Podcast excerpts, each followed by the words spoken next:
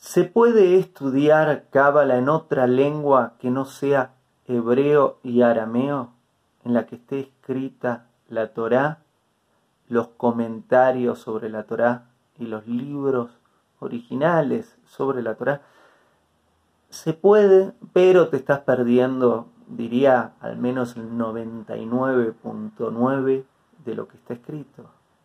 Porque la Torah está escrita con una lengua mística, con el hebreo, que gran parte de este estudio tiene que ver con el significado de esa palabra, las otras palabras asociadas a esa palabra, el valor numérico de esta palabra, la forma del aire, porque hay distintas formas en que manejamos el aire con la boca al pronunciar cada letra, cada palabra, el dibujo de cada letra, hacia dónde está el cielo, cómo se relaciona esa letra con el cielo, hacia dónde está la tierra, cómo se relaciona esa letra con la tierra y a los lados. Es muy grande el estudio del hebreo, de la Torá y de las partes más íntimas de la Torá. Al estudiarlo en una traducción, te está perdiendo todo esto. Entonces lo recomendable para alguien que quiere profundizar es estudiar la Torá en los distintos distintos niveles de estudio, de lectura de la Torá que te conté al principio.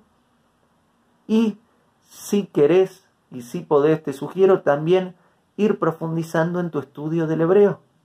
De a poquito, si vas aprendiendo hebreo y vas aprendiendo de la Torá, cada día vas a ir entendiendo un poco más de todo esto. El audio que acabas de oír es un pequeño fragmento de una clase completa llamada ¿Qué es la Cábala? que es la segunda clase de la serie de clases sobre Torah. Podés encontrar el podcast completo en Spotify y en formato de video en YouTube. Hago esta rápida pausa comercial para agradecerte por oír mi podcast y pedirte que si te gusta lo recomiendes. Si te gustaría adquirir alguno de mis libros, podés encontrarlos en su formato físico y digital en Amazon y en su formato audio en Audible. Gracias y que continúes disfrutando del contenido que tengo para vos.